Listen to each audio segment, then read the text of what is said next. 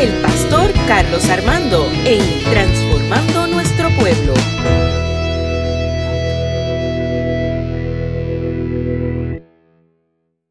La Iglesia Evangélica Unida de Caguas, y tengo la camisa puesta. Nuestra iglesia, una gran familia. Y hoy quiero compartir sobre el tema, el tema, y se fue, me fue el culto aquí, perdóname, perdóname.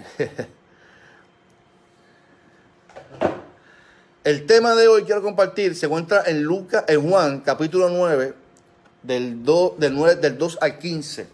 Juan, capítulo, eh, muy bien, que una gran familia.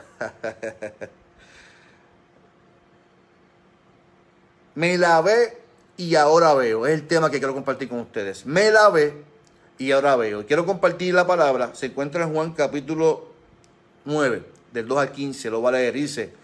Los discípulos le preguntaron a Jesús, Maestro, ¿quién tiene la culpa de que este joven haya nacido ciego? ¿Fue, fue por algo que hizo él mismo o algo, que, o algo malo que hicieron sus padres? Jesús les respondió, ni él ni sus padres tienen la culpa. Nació así para que ustedes vean cómo el poder de Dios lo sana. Mientras yo esté con ustedes, hagamos el trabajo que Dios, mi Padre, me mandó hacer. Vendrá el momento en que ya nadie podrá trabajar. Mientras yo estoy en el mundo, soy la luz del mundo. Enseguida Jesús escupió en el suelo, hizo un poco de lodo con la saliva y se lo puso al joven en los ojos. Entonces le dijo, ve a la piscina de Siloé y lávate los ojos. El ciego fue y se lavó, y cuando regresó ya podía ver. Sus vecinos y todos los que antes lo habían visto pedir limosna se preguntaban, ¿no es este joven el ciego que se sentaba a pedir dinero? Unos decían, sí, es él. Otros decían, no, no es él, aunque se le parece mucho. Pero él mismo decía, claro que soy yo. Entonces le preguntaron, ¿cómo es que ya puedes ver? Él respondió, un hombre llamado Jesús hizo lodo, me los puso en los ojos, me dijo que fuera a la piscina de Siloé y que me lavara, yo fui y en cuanto me lavé los ojos, pude ver. ¿Y dónde está ese Jesús? Le preguntaron. No lo sé, contestó él. Los fariseos, cuando Jesús lo y sanó el ciego, era día de descanso obligatorio. Por eso algunos llevaron ante los fariseos al joven que había sido sanado. Los fariseos le preguntaron, ¿cómo es que ya puedes ver? El joven respondió, Jesús me puso lodo en los ojos y ahora puedo ver. Palabra del Señor. Dios te bendiga, Libet. Dios te bendiga mucho. Espero que estés bien. Este texto es maravilloso. Yo voy a explicar por qué. La historia consiste en que un día Jesús sale del templo y, ve a este joven que, según Juan, había nacido ciego. Y aquí, aquí ya vemos el primer eh, problema. Que este joven había nacido ciego, nació con un defecto, con una condición. En, en la antigüedad, en la antigüedad, el nacer con una condición se le adjudicaba a una enfermedad o se le adjudicaba a algún pecado de algún familiar. Y yo creo que no estamos muy lejos de eso. Le voy a explicar el por qué. Porque la pregunta de los discípulos hacia Jesús es que quién tiene la culpa que este joven haya nacido ciego. Y existe un pensamiento donde las personas creen que existe una maldición generacional. Esto consiste en lo siguiente. Por ejemplo, mi papá fue alcohólico y, y como fue alcohólico, yo también seré alcohólico porque hay una, una maldición generacional que todo el que continúe siendo familia, a menos que tú rompas con una maldición generacional. Y, ese pensamiento era común eh, eh, que existiera en el pueblo, porque la pregunta que le hace los discípulos es que quién pecó, porque este niño nació así. Y la, la, pregunta de Jesús, la respuesta hacia Jesús, se responde no con una pregunta, porque Jesús a veces respondía con preguntas, pero en esta ocasión no respondió con preguntas, respondió certeramente el por qué. Y yo creo que nosotros tenemos que escuchar bien la respuesta del maestro. Eh, y, nosotros tenemos que analizar nuestro, nuestro contexto de vida. Nosotros nos, gusta mucho adjudicar eh, las situaciones que estamos viviendo o nuestras enfermedades o nuestros fracasos a, pecados y a veces a, experiencias negativas. Y no necesariamente es lo que está diciendo el texto. Eh, esta condición de enfermedad no era por un pecado. Mi papá fue alcohólico, en el caso mío personal, mi papá le gustaba mucho la bebida y no necesariamente yo tomo, yo nunca he bebido en mi vida. El que me conoce a mí desde mi, infancia, en mi adolescencia, en mis terribles 18, 17 años, saben que yo nunca bebí. Mis amistades decían, vamos a tomar y yo es Nápoles para Carlito, así decían. Porque no, no, no lo veía, no veía eso. Y, sin embargo, la gente piensa, la gente piensa que existe ese tipo de maldición. Y yo te, te quiero decir que no existe ese tipo de maldición. Le voy a explicar por qué si alguien en tu generación tuvo una adicción a droga, pues la gente va a decir, pues este también va a ser adicto. Y no, oh, este pensamiento se cae ante la respuesta de Jesús a sus discípulos. Observen cómo los discípulos le adjudican la maldición a sus padres o a sus antepasados. ¿Quién tiene la culpa, dicen los discípulos, de este, que este joven haya nacido ciego? ¿Fue por algo malo que él hizo o por algo malo que hicieron sus padres? Escuche bien. La respuesta de Jesús fue certera fue certera. No lo hizo con una pregunta, no lo hizo con una parábola, lo hizo certero. Este, y esto, esto debería aclarar muchas dudas a nosotros. La respuesta de Jesús fue tan clara que dijo que esto ocurre para que el nombre de mi Padre sea glorificado. Yo quiero que usted lo lea nuevamente. Dice, que esto ocurre para que todo el mundo vea y el nombre del, poder de Dios sea glorificado. Así que debería esto aclarar nuestras dudas, pensamientos que nos hagan sentir culpables. Esto debería aclarar nuestras, nuestros pensamientos que nos hagan sentir culpables o cree una carga innecesaria en nuestras vidas o en la vida de otros. La iglesia de Dios no está para adjudicarle cargas a las personas. Eso te pasó porque tienes que arrepentirte. Y mire, en estos días yo leí un pastor. Es que hay que humillarse. Si se humillara a mi pueblo, y utilizamos el texto bíblico de que si se humillara a mi pueblo, sobre el cual mi nombre es invocado, yo sanaré la tierra. Yo quiero que ustedes entiendan algo muy importante. Algo muy importante. El texto bíblico donde Dios le dice al pueblo que se humillara a mi pueblo, no es el mismo contexto que estamos viviendo hoy en día. ¿Por qué razón le voy a decir? Mire, la humillación es parte de nuestra adoración. La adoración es parte de nuestra humillación. Pero yo me humillo no para, para que Dios sane mi, pueblo. Le voy a decir por qué. En en la, antigüedad, cuando Dios le dice al pueblo que se humillen, eso era lo que, es, lo que la gente interpretaba que había que hacer. Había que eh, hacer sacrificios para que Dios perdonara la tierra. En el contexto nuestro, Jesucristo murió para que usted y yo alcanzáramos salvación. Por lo tanto, nuestra humillación no debe ser para que Dios sane la tierra, porque ya Dios se entregó por la humanidad. Nuestra humillación no debe ser para que Dios haga algo que ya Él hizo, que Él se entregó por ti, por mí. Así que nuestra humillación no debe ser para que Dios sane la tierra, nuestra humillación debe de ser para que adoremos a Dios, para que nos rindamos ante Él, porque sin Él nada somos. Por lo tanto, nosotros tenemos que entender que nuestra humillación y lo que hacemos y lo que vivimos, tenemos que humillarnos, sí, tenemos que hacerlo, pero es para adorarlo, no para que, para que reconozcamos que es que hicimos algo malo. Si nosotros somos pecadores y no, vamos a vivir una vida constantemente pecando. No queremos hacerlo, está en nuestra carne. Pero qué bueno que nuestro Dios se entregó por el medio de Jesucristo para que usted y yo alcanzáramos salvación.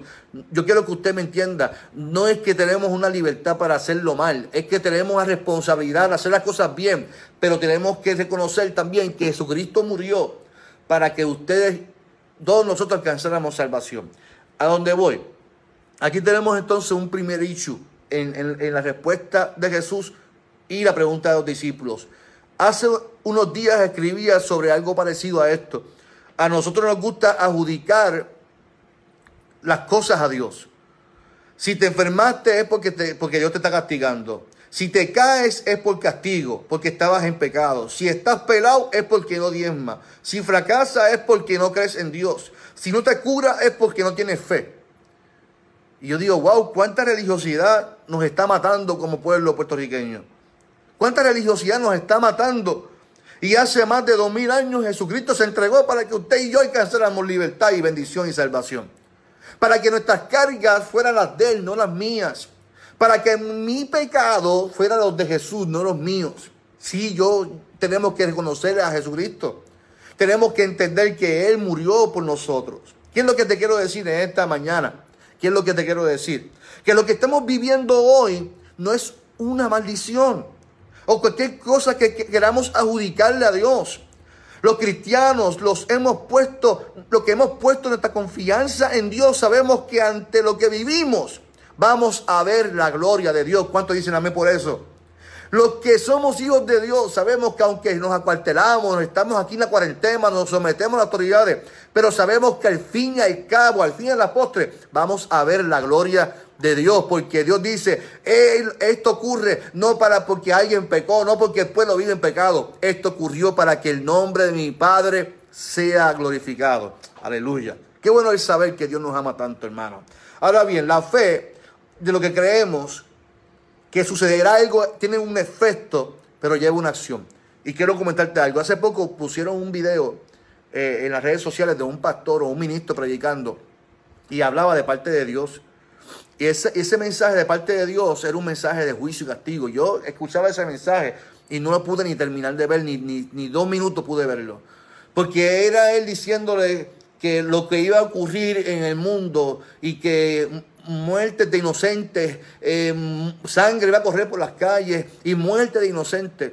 Y yo digo, pero, pero, ¿y qué Dios es ese?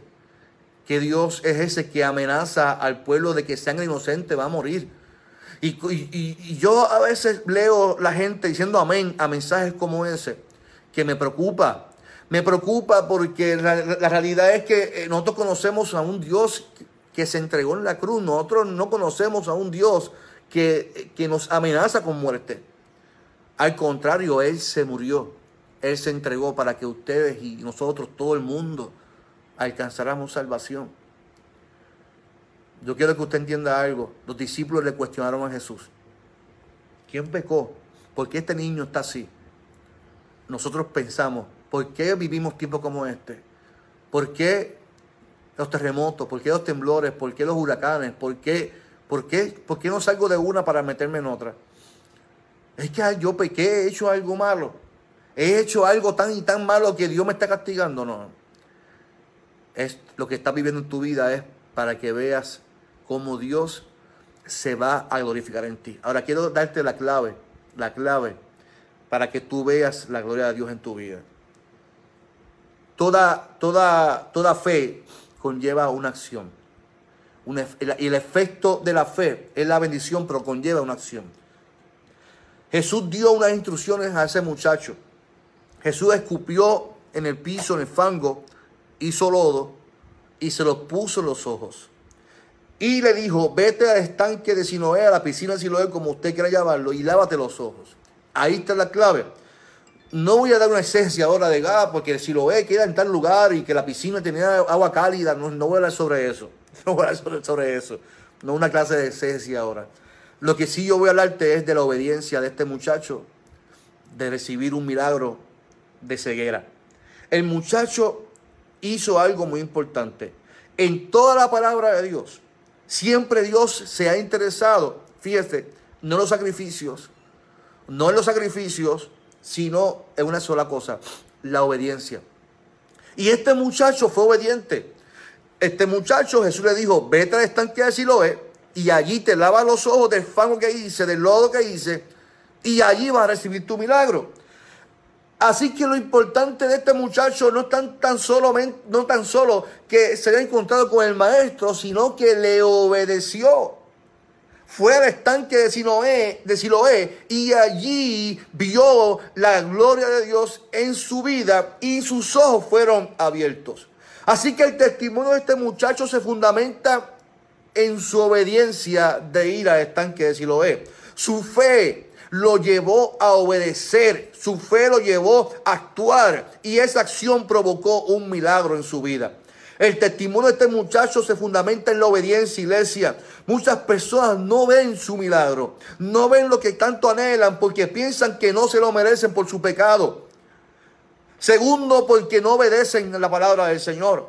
¿Qué es lo que Jesús te está, diciendo ahora en este acto? Jesús está desintoxicando a sus discípulos de este pensamiento de, castigo, de juicio y de maldición generacional. Y está diciéndole, no ocurre esto, lo que va a ocurrir ahora es que van a ver la gloria del Señor. Y Dios también quiere desintoxicar nuestra mente. Hay una, hay una construcción, construcción teológica de este Dios que si, si te portas mal, Dios te va a castigar y un, rayo va a bajar del cielo. Y ese Dios que, que, va a enviar virus y plaga. Yo, yo, yo no veo a ese Dios. Yo no veo, yo no veo a ese Dios aún en medio de esta crisis que vivimos como puertorriqueños, donde hay un, virus, donde las familias están metidas en sus casas. Yo no veo, yo no veo a ese Dios. Yo veo a un Dios que nos ama con amor eterno, con amor eterno. A un Dios que, que nos bendice. Dice la palabra del Señor. Entonces, ¿cuáles, cuáles asuntos, hermano y hermana, tenemos que presentar ante Dios en esta mañana. Hoy se habla mucho de lavarse las manos. Hoy se habla mucho de lavarse eh, eh, eh, y cuidarse. Hoy se, habla, hoy se habla de castigo, yo hablo de misericordia. Yo, ah, hoy se habla de, castigo, yo hablo de gracia, hablo de, de esperanza. Siempre habrá un sector que no cree, que cuestionará lo que está pasando. Pero está el que siempre simplemente va a obedecer. Simplemente va a obedecer. Y que va a ir al estanque y que se va a lavar los ojos. En ese momento que tú obedezcas al Señor y vayas así lo ve y te lave tus ojos, en ese momento vas a recibir la gloria del Señor. Muchos de nosotros no vemos lo que Dios está haciendo por nuestra construcción teológica. Muchos de nosotros no vemos, no vemos la gloria de Dios por, nuestra construcción teológica. Hoy Dios quiere derramar salud sobre ti porque Él quiere obediencia en tu vida.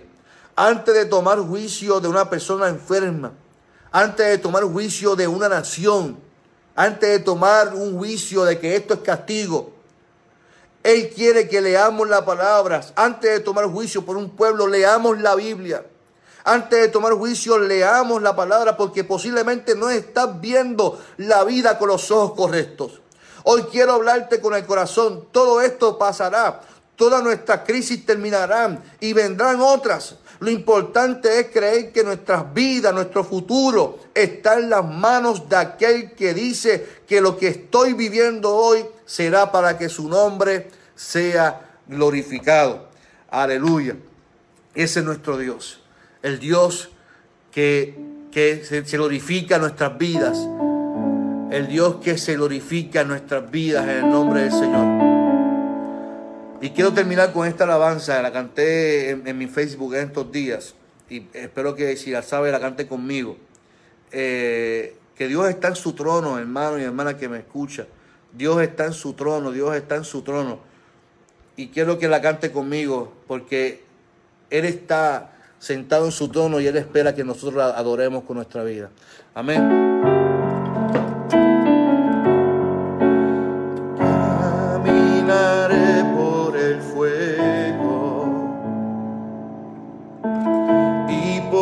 Oscuridad.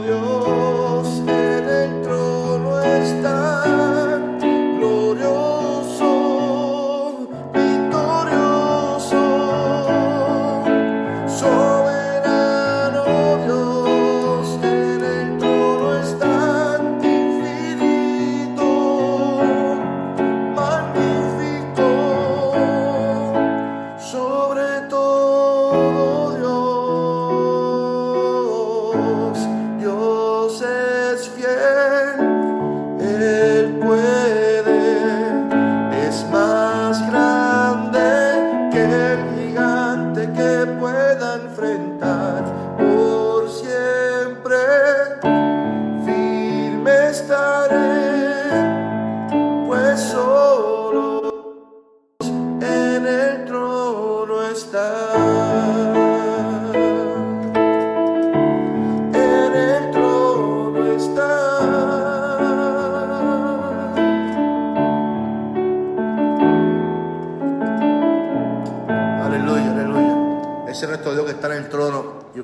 Hacer una oración, te invito a que cierres tus ojos ahí donde estás.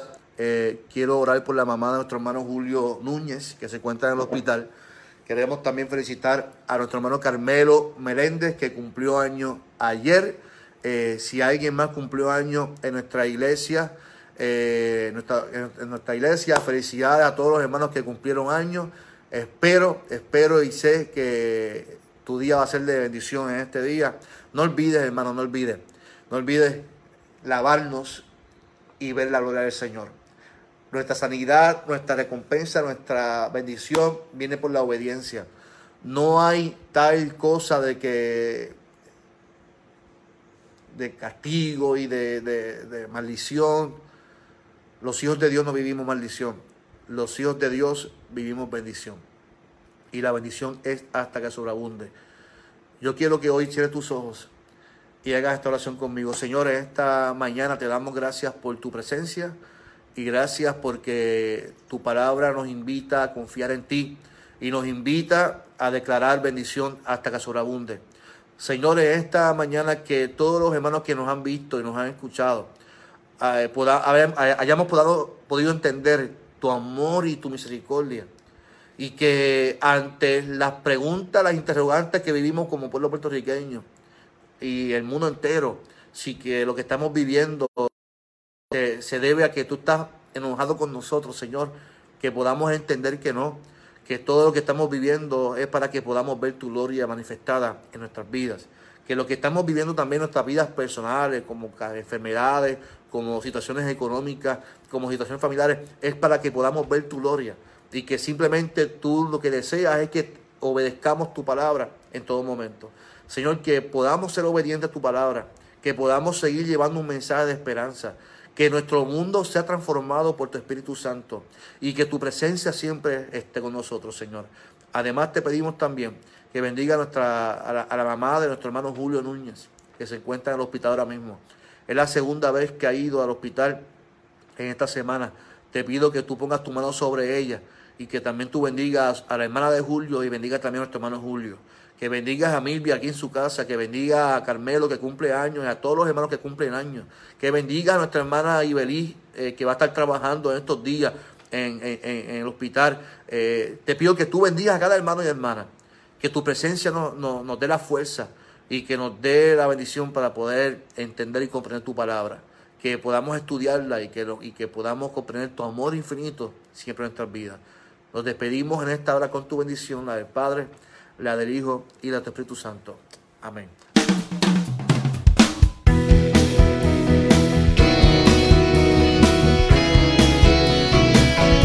Esto fue Transformando Nuestro Pueblo con el pastor Carlos Armando.